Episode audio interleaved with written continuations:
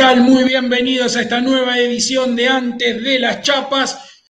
Vamos a tener una entrevista muy interesante con un cuidador platense, donde por supuesto nos vamos a hablar acerca de su actualidad, de sus pupilos, de Cian Jalo. Estamos hablando de Nahuel Orlandi, le vamos a dar la bienvenida. Y también vamos a hablar de la actualidad del Hipódromo de La Plata.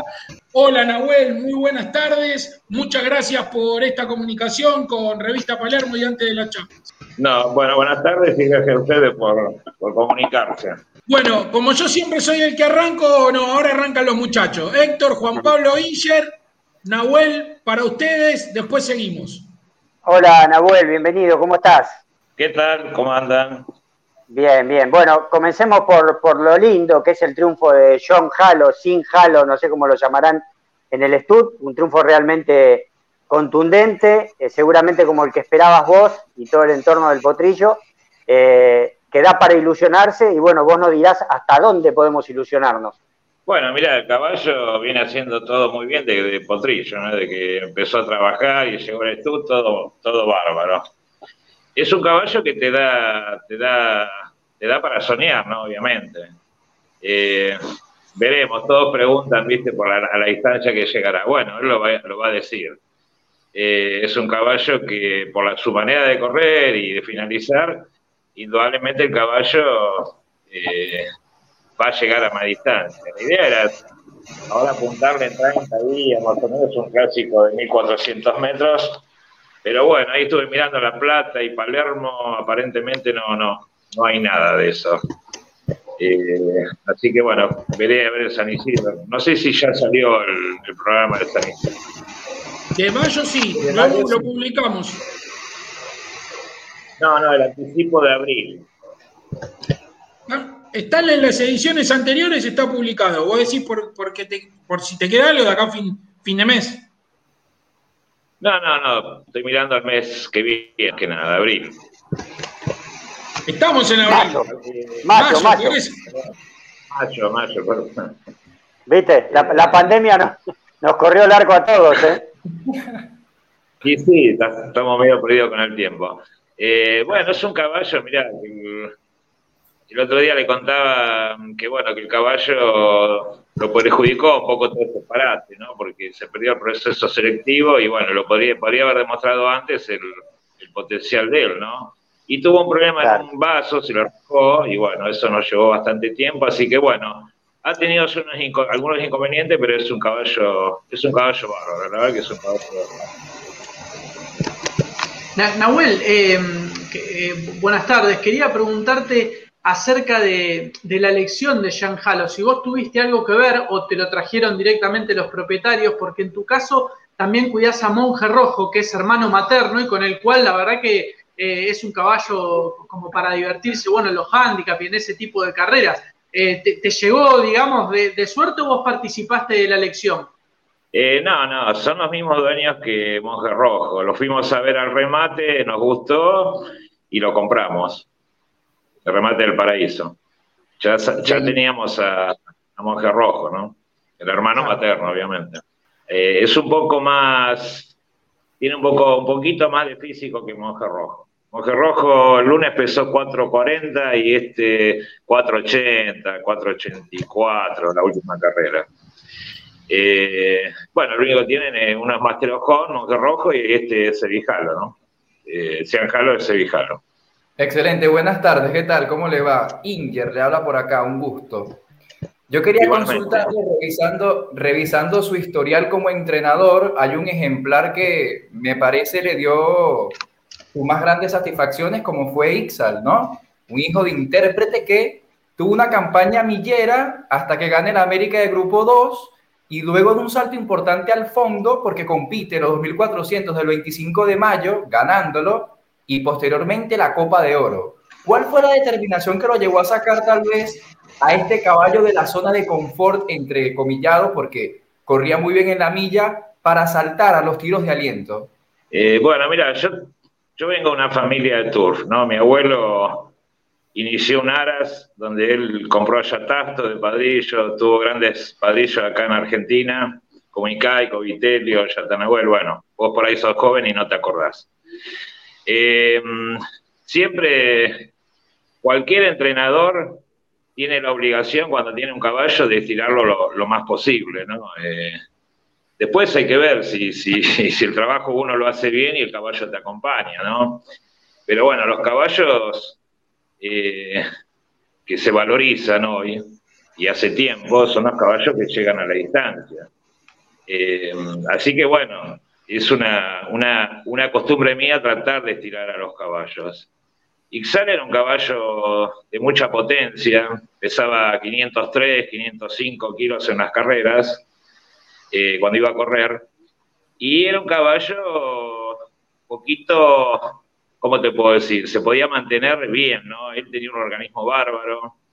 Yo siempre digo lo mismo, yo no, no, no trato a los caballos, no, no, no doy porquerías y bueno, los caballos esas cosas también le hacen muy bien y vos podés llevar una campaña más o menos pareja, ¿no? Eh, y esa fue la, determinación. El caballo en la última carrera, cuando gana el América, da mucha ventaja, hace un esfuerzo enorme, él corría igual de atropellada, hace un esfuerzo enorme y bueno, y lo alcanza en el disco a Fitz. Pero le costó seguir el ritmo de carrera, entonces ahí dije, bueno, lo vamos a llevar a más tiro. Pero bueno, yo también pensaba 2000, pero bueno, me apareció la de 2400 metros y un grupo 1 allá en San Isidro, eh, sí, el 25 de mayo. Y bueno, y el caballo, eh, uno, igualmente, eh, cuando un entrenador quiere ver cómo anda un caballo, vos tenés que pasarlo a la distancia, o por lo menos florearlo, ¿entendés? No hacerle un trabajo tan exigente, pero un trabajo donde a vos el caballo mandarlo a finalizar y decir, bueno, ahí tenés una idea si llega o no llega. Y la verdad que Isal demostró, pues, tuvo un final bárbaro en los 2.400 metros, echó 2.38 acá en La Plata, que es buenísimo. Y bueno, y, así fue como corrió y el caballo ganó, ¿no? Nahuel, dijiste por ahí en, un momento de, de esta explicación, si vos tenés un caballo bueno, tenés la obligación de estirarlo es, ¿por qué no andás un poquito en ese concepto? Si vos tenés un caballo, sea como sea, tenés que ir y tenés que tratar de ver hasta dónde llega, aunque a lo mejor vos creas que, no sea así. No, no, es mi manera de pensar, simplemente. No, está bien por eso. Eh, yo, mira, yo creo que se está perdiendo el oficio de lo que es entrenar un caballo de carrera, eh, en todos lados, ¿no? Eh, no es fácil, eh, es como me preguntaba recién, claro, uno por ahí está cómodo, ¿no? En, la milla o en la corta y, no tenés grandes rivales y seguís, y es una manera inteligente también de aprovechar los caballos. el tema es, bueno, esto es una presión muy linda en la cual, viste, cualquier desafío también a uno lo tiene que, incentivar, ¿no? Eh, bueno, también cuando uno arriesga o haces algo, bueno, por supuesto, nos equivocamos y podemos perder, y... pero bueno, fundamentalmente yo creo que eh, lo interesante de un caballo, cuando tenés un caballo bueno, es hacerle una buena campaña y yo creo que todo termina mejor cuando el caballo se vende al exterior. Eh, es lo que creo yo que se debería, debería buscar, ¿no? Eh, a propósito de lo que decía recién Nahuel, introdujiste en un tema espinoso y vamos, vamos a ir por ese camino, no, no lo vamos a esquivar. Y tiene que ver con esto de la pérdida de la profesión también, tiene que ver con calendarios que no ayudan, tienen que ver con la velocidad para tratar de ganar plata para mantener los caballos en el estudio me parece que es todo eh, un cúmulo de cuestiones que hacen a la cuestión general. Y vos recién decías que no te gusta darle porquerías a los caballos, eh, estamos hablando de, ayudarlos con algún este, elemento veterinario, y ha habido muchos colegas, sobre todo en La Plata, que han hecho todo lo contrario, ¿no? Eh, eso también es una muestra de que se está perdiendo el oficio o la profesión o el arte o el amor por entrenar el caballo de carrera, ¿no? No pasa por este, pichicatear o tratar de sacar ventaja para ganar una carrera y después terminar destruyendo al animal que en síntesis es el principal protagonista de esta actividad. Eh, bueno, mira, yo siempre digo, no son colegas míos, el tipo que, que enchufa a caballo no es colega mío, no, no, no porque me está perjudicando, nos está perjudicando, perjudicando a los tipos que queremos hacer las cosas bien.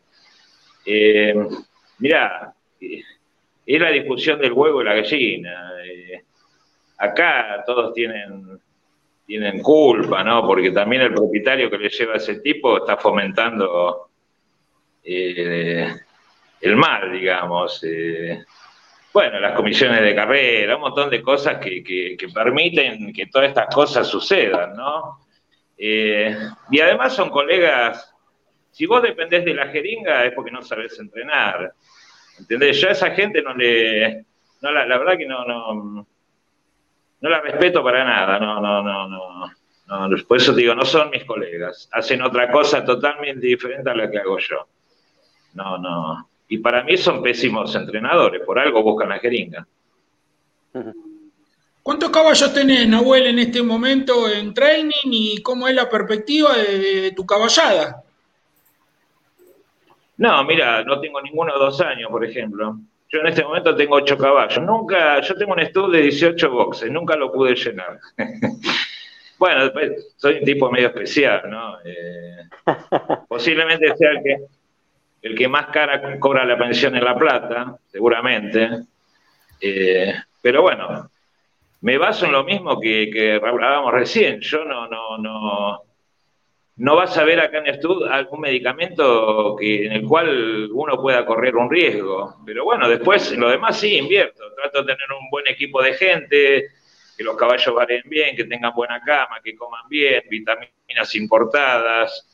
Eh, protectores hepáticos, bueno, todas las cosas que me, gusta invertir en, eso. Eh, eh, lo mío es un trabajo más artesanal. Yo entiendo que por ahí un entrenador que tiene 100 caballos, más de 100, se le escapan las cosas, ¿no? Entonces por ahí tiene que recurrir a la... Vos imaginate si tenés 100 caballos y no ganas una carrera.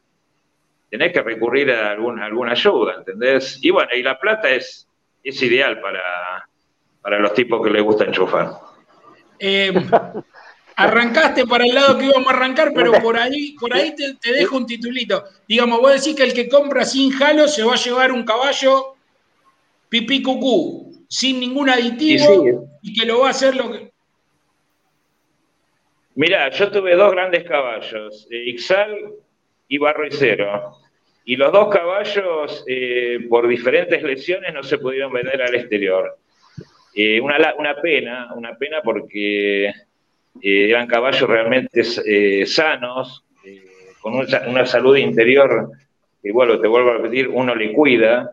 Una lástima, una lástima. Como también se han vendido un montón de caballos que todo el mundo sabe que, que corrían bajo, bajo drogas no permitidas y así les ha ido en el exterior, ¿no? Pero bueno, es un tema largo, es algo que los aras también tendrían que defender no deberían llevarle caballos a, estos, a este tipo de entrenadores, porque son dopadores seriales, ¿entendés? Pero bueno, se lo llevan igual. ¿Cómo vos vas a comprar un potrillo de una yegua madre que, ganó cinco carreras enchufadas? O sea, hay un montón, el tema es larguísimo para hablar. Merece un debate, Nahuel. ¿Cómo? Merece un, gran debate, ¿no? Con todos los, actores de la, actividad. Pero no se da ese debate, hay mucha hipocresía. No, porque a la gente no le conviene. A mí, mira, yo te voy a decir la verdad, tengo un caballo, o 10 o 20, yo estoy hecho la vida, hago lo que a mí me gusta y yo no tengo problema en hablar eh, de todos los temas y, con quien sea, ¿no? Porque es, así, hay mucha hipocresía, sí, sí, se tapan muchas cosas. Entre nosotros mismos no nos animamos a hablar del otro que está al lado nuestro, ¿no? Pero bueno, eh, a veces me tratan de vigilante. No, uno no es vigilante, uno lucha por lo que le parece que, sería lo justo, nada más. Acá todos tendríamos que correr de igual a igual. Después los caballos, hay caballos mejores o peores. Y hay entrenadores mejores o peores, y pilotos y peones y un montón, un montón de cosas que, bueno, pero bueno, lamentablemente no es así. Nahuel, te aprovecho en base a lo que estás diciendo, y vos decís, hay entrenadores dopadores, eh, y no le debieran llevar caballos. Para que haya entrenadores dopadores, hay un todo un para que no lo haya, hay todo un sistema de antidoping y demás. ¿confías en ese sistema de antidoping o vos crees que el sistema, que no solo alcanza con un, con que un cuidador enchufe, sino que además hay una complicidad en toda la cadena que pasa por el antidoping, comisiones de carrera o como se llame, lotería, lo que sea, eh, desde el que toma la muestra hasta que el que la examina. ¿Considerás que hay una cadena de responsabilidades o que el sistema funciona y algunos agarran y otros no? Mira, yo la verdad no confío en, nada. yo no sé si, eh, eh, yo no creo, no creo en los laboratorios. sí, que, donde hacen el análisis no, no, no tengo mucha duda, pero por ahí es lo que decís vos, en la cadena, desde que el caballo orina a que llega la, la, orina a donde tiene que ir, y hay muchos pasos previos en los cuales se, se les puede escapar la laucha, ¿entendés? Y después, bueno, todo el mundo sabe, todo el mundo sabe que, que por ahí hoy te viene y te toca a tal persona, a tal entrenador, bueno, eh, ahora qué va a ser viste, por algo llegan a algún arreglo y bueno, y hacen la vista gorda. Yo sé perfectamente, eh, acá en la Comisión de la Plata hubo informes de doping que directamente se rompieron, ¿entendés? Y nunca se dieron a la luz.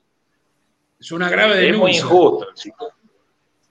No, pero es así, todo el mundo lo sabe, por eso te digo. Eh, muchas veces eh, parece que, que, según, viste, si, según como la tenés, si la tenés larga, si la tenés corta. Eh, perdón, ¿no? Por la expresión, pero. No, está bien. Perdón, muchachos, que sigo. Perdón que sigo con el hilo este después, si, si, alguno se suma, pero déjenme seguir con el hilo de la pregunta. El, martes pasado pararon en La Plata porque no les pagaban. Eh, ¿Vos ya habías liderado en alguna oportunidad eh, algún, algún movimiento en este estilo? ¿Qué viste el martes pasado que pararon y qué ves de acá para adelante con toda la nueva administración, con todo esto que está viniendo? Eh, mira, eh, yo la verdad no participé de... En un momento era en, una hora antes en el hipódromo, después fue por acá. Bueno, en esa parte fue un poco desprolijo, pero yo lo felicito a esta gente. Eh, lo que sí no estoy de acuerdo es que vos no podés eh, parar una reunión y suspender una reunión de un día para el otro porque perjudicás a mucha gente. Eh, ¿Hola? Sí, sí, te escuchamos. Ah. sí, sí, sí. pero en definitiva el reclamo es justo, está perfecto. bueno, se arregló un cronograma hasta febrero se debería, de febrero en adelante, ellos tendrían que haber también publicado algún, eh, algún medio, algo, o sea, bueno, muchachos, cada 15 días les voy pagando, una dos reuniones, no es prolijo. Y con respecto a la administración, em, a mí este gobierno es el que menos me gusta. Yo esto no lo voté, discúlpenme, pero bueno, pero no, quiero aclarar algo. No es este gobierno solamente que, hace macanas acá en el hipódromo La Plata. Es la mayoría de los gobiernos. Eh, el problema más grande radica en que mm, vos no podés poner a manejar un hipódromo gente que no sabe ni dónde tiene la cola el caballo, ¿entendés? Y no solo eso, que no aman la profesión, no aman, no aman a la actividad. Entonces, bueno, no va a funcionar nunca bien un hipódromo manejado de esta manera. Yo creo que el gobierno se equivoca, y feo, en la gente que pone a manejar el hipódromo. Ahí radica la gran, el gran problema de, este hipódromo que es puramente estatal. ¿no? Muchachos, Juanpi, Nahuel, teniendo, teniendo en cuenta, primero, el dinero que se gasta en poner un caballo en la pista y segundo, todo el trabajo, porque, porque hay un gran trabajo detrás de cada caballo, de, bueno, del entrenador, del peón, del jockey, del capataz, de muchísima gente. Y a ver, y de cara a que este problema que hubo de los pagos, yo creo que lamentablemente lo van a seguir teniendo, ¿no sería una buena idea en vez de suspender una reunión, que es así, algo así como tirarse un tiro en el pie, directamente no anotar cuando tengan eh, el, el problema que tuvieron hasta hace poco? Porque claramente eh, me parece como que necesitaron una medida de, los profesionales para, presentar un, plan de pago, porque apareció el otro día el plan de pago. Mira, yo te vuelvo a repetir, cualquier suspensión de, de, reuniones nos hace pésimo a todos, a toda la actividad. Pero acá lo que no hay que tener ninguna duda es que los culpables, eh, el culpable es el gobierno y esta gente que está manejando el hipódromo. Eso no tiene que, o sea, no, no, tiene que, caber ninguna duda con respecto a eso. Hay, el tema de no anotar es muy difícil, porque vos decís no anoto, el otro te anota, y bueno, y otra, cosa que, otra cosa que es vergonzosa y que no ayuda a la situación es nuestra asociación de profesionales del tour. Eh, yo te digo la verdad, eh, desde que empezó la pandemia por allá, por marzo del mes del año pasado, nunca pelearon por nada, nunca pelearon por las canchas, nunca pelearon por los premios, nunca pelearon por el cobro de los premios. Así que bueno, es un combo, ¿no? Eh, los gremios no, no, no, no. Ya estamos en el siglo XXI, tendrían que desaparecer los gremios. No sirve más para nada porque los gremios siempre le deben algún favor al gobierno. Y después, bueno, todos saben, es como el doping, es lo mismo le pasan el sobrecito y cierran la boca y lo que menos hacen es, defender a sus afiliados. Eh, no es para reírse, pero es así, todo el mundo, todos lo sabemos, por eso te digo, eh, es muy difícil salir de esta situación y nos van a volver a hacer lo mismo, nos van a volver a hacer lo mismo y nos van a atrasar nuevamente con los premios. Y ya está el tema de la pandemia como excusa, así que bueno, ya, lo, ya, ya está en Palermo, ya está en San Isidro que han bajado los premios, así que en La Plata lo van a hacer también. Nahuel, recién decías que em, no es un problema del gobierno actual, sino de, todos los gobiernos que pasaron en el Hipódromo de La Plata desde hace muchos años, y esto yo te lo he preguntado en otro espacio también. Eh, se tiene la idea de que el Hipódromo de La Plata es algo así como un este, eh, reservorio de ñoquis. esa sería la, imagen en cual encuadrarla, que, que mucha gente que viene del Estado va a parar ahí al Hipódromo de La Plata y para tener ahí su lugar de laburo y justificar el sueldo que cobran, lo ponen en algún lugar a hacer alguna tarea de la cual, como bien decís, vos no conoces ni le importa, solo es para justificar eh, la presencia y el sueldo, y terminás viendo por ahí cuatro o cinco tipos haciendo el laburo que debiera ser uno que verdaderamente sepa de qué, a qué tarea se está dedicando. Es así, eso es lo que ves vos, y hace muchos años que tenés en el Hipódromo de La Plata, y quién mejor que vos para graficar lo que se ve ahí todos los días. Sí, lamentablemente es real, sí, sí, sí. Sí, acá de mil tipos más o menos deben trabajar 100. Eh, no creo que haya más de 100. Hay algunos que ni conocen dónde cae el hipódromo, igual, igual cobran. Pero todo lo, todo lo que maneja el Estado, decime algo que funcione bien, que maneje el Estado, o que no lo funda, o que no lo... Y después no solamente son y son votos, ¿entendés? Son votos. Y por eso, pero bueno, ¿qué va a ser? Lamentablemente, a veces, viste, yo, a mí la gente, la verdad, mucho no me quiere, ¿no? Los empleados hipódromos no me quieren, muchos colegas no me quieren, pero bueno, es la verdad y no les gusta que uno la diga. Eh, pero esa es la realidad, son muy pocos los tipos acá en el hipódromo de la planta que realmente trabajan eh, como debe ser. Eh, y lamentablemente todos vamos a la misma bolsa, ¿no? Y no es así. Tenés tipos bárbaros laburando acá. Eh, pero bueno, debería ser con toda la actividad. Eh, yo siempre digo, eh, si vos sos empleado estatal, vos tenés asegurado el sueldo, tu hora social, un montón de cosas, ¿no? Beneficios, vacaciones. Bueno, pero lo que estamos del paredón para afuera, que somos los, los que hacemos a la actividad, o sea, los más importantes por ahí somos los que, mm, te hablo de propietarios, profesionales, no tenemos, no tenemos esas, esas ventajas, ¿no? Por eso digo, bueno, que paguen aunque sea. Eh, a ver si me entendés dónde voy yo. No, no, no, no es que esté en contra de, los empleados, simplemente que, que bueno, que, traten de, ser parecidos a, que nos traten de igual a igual a nosotros también, ¿no? Y no nos atrasen con los premios, con las comisiones, con un montón de cosas. Los peones, los peones, ¿cómo puede ser que un peón un capataz, un sereno, eh, llegó a tres meses el atraso de pago. Hay gente que realmente necesita eh, la plata sí o sí. Entonces, bueno, viste, yo, eh, por eso, a veces parece que uno no, no, no está en contra del gobierno. No estoy en contra del gobierno. y no me gusta la manera que hacen las cosas. y bueno, ¿y qué va a hacer? Y uno las dice y por ahí, bueno, pero es la realidad la realidad, y siempre digo lo mismo, las pruebas me remito. Eh, la realidad es esta, y, bueno, y la culpa la tiene el gobierno y nada más que el gobierno, porque te vuelvo a repetir, este hipódromo es del Estado, es netamente del Estado. Por lo que decís, por lo que decís, intuyo que avalarías una privatización o una gestión privada del hipódromo. Bueno, no sé, eso no aseguraría que esto que también funcione, ¿no? Eh, lo que sí te puedo asegurar es que esto así se termina. Eh, una privatización, no sé, qué sé yo. Y eso también está en quién, en quién tome el, hipódromo, ¿no? Puede ser un tipo competente, una empresa competente o no.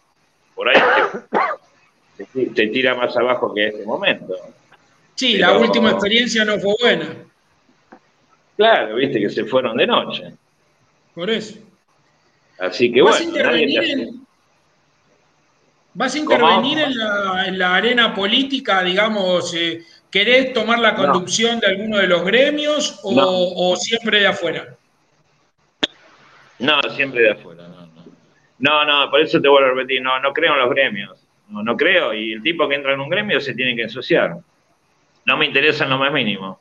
Ya, ya para seguir cerrando, porque tenemos que seguir con la, última parte del programa, lo que yo te, te, consultaba es si no es desde adentro de una representación, una gremial, una asociación, alguna institución, ¿cómo haces para sentarte en una mesa con funcionarios o con los administradores o con quien sea y tratar de modificar la situación? Porque no hay, no me imagino alguna forma de poder participar, intervenir activamente que no sea a través de los canales que están instituidos. Sería inventar algo nuevo completamente.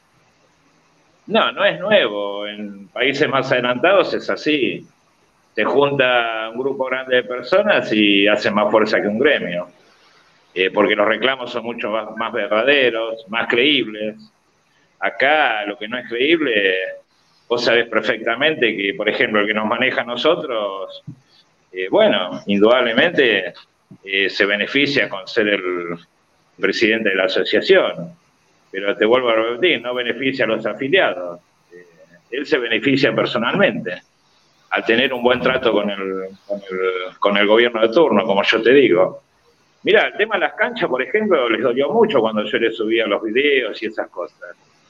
esa es la realidad no, no me quiero ensuciar, no, no quiero ser gremialista, no, no, no, no. La peleo así, por ahí mucha, hay mucha gente que le va entrando, le va entrando, le va entrando, y por ahí te dicen el loco Orlando. Y bueno, pero el loco Orlando, y hay muchos dicen, sí, pero tiene razón. Eh, ¿Cómo, ¿Cómo está el gremio? Nahuel, ¿cómo está el gremio? Digamos, no, o sea, los trabajadores están dispersos, están unidos, hay diferentes focos. Hay fuerza fuera de lo que es. Sí, los laburantes. El de entre eh, y cuidadores. Claro. No, no, totalmente desunido, no, no, no. Totalmente desunido. Ahora creo que iba a haber elecciones y, y volverán a ganar los mismos. No, no, no. Ya hace 20 años que están estos tipos, ¿entendés? Y vos lo ves a ellos, están bárbaros. ¿eh? Tienen el estudio de primero, de primera. No sé, hay uno que no gana una carrera ni de casualidad. Eh, pero bueno, está todo a la vista, igual que el doping, igual que todas las trampas habidas y por haber con el, en el tour. Hay que terminar con esas cosas, hay que terminar, porque si no, lo que se va a terminar es la actividad del tour y la gente que realmente quiere esto. Eh, es, sí, decime. No, te, quería preguntar y, no, no, no, dejar pasar de largo el tema de la pista, que no es un problema menor.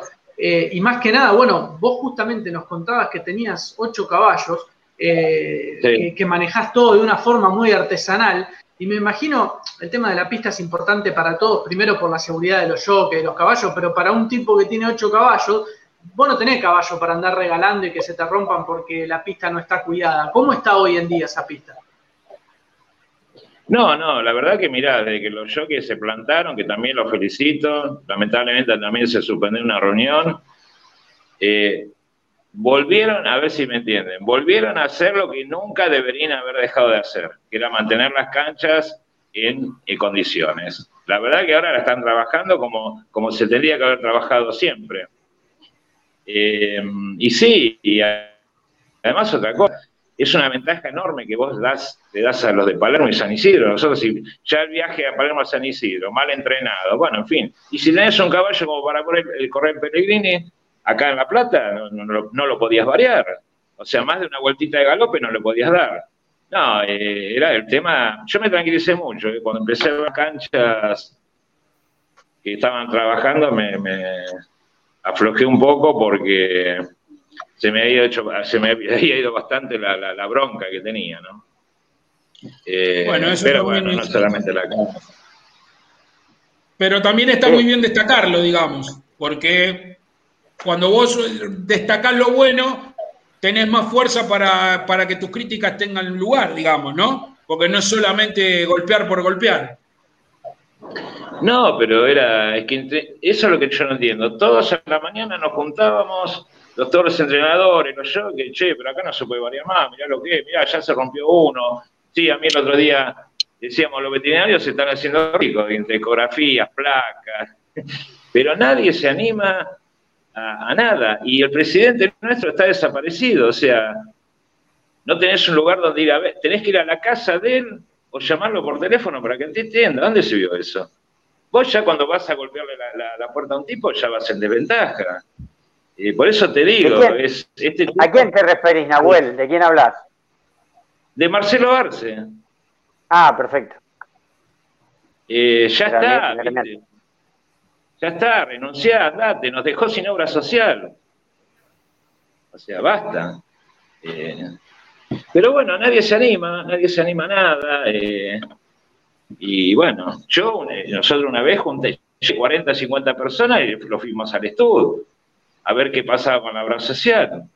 Y te sale con el cuento, te muestra un papelito, otro papelito, no, porque yo estoy negociando con Bianco, Bianco el jefe de gabinete. Estarás negociando lo tuyo, porque lo nuestro no, lo negociás. Eh, por eso te digo, es muy difícil de salir de, esta situación. Con esta administración, el gobernador también se tiene que dar cuenta, como yo digo. No se da cuenta que en esta, como la otra gobernadora también, eh, ojo, como la anterior, ¿No se dan cuenta las, miles de familias que vivimos de esto, de esta actividad? No, no, no es algo para, para dejar librado al azar. Eh, pero bueno, mientras tengamos todo este tipo de gente manejando el turf, no sé hasta dónde, y no sé hasta dónde aguantará. Es como el país, ¿viste? Que dice, Argentina debe ser muy rica porque no lo puede fundir nadie. Bueno, acá pasará lo mismo, no sé. Bueno, no, te agradecemos mucho. no, no, no hay que buscarle tantas vueltas.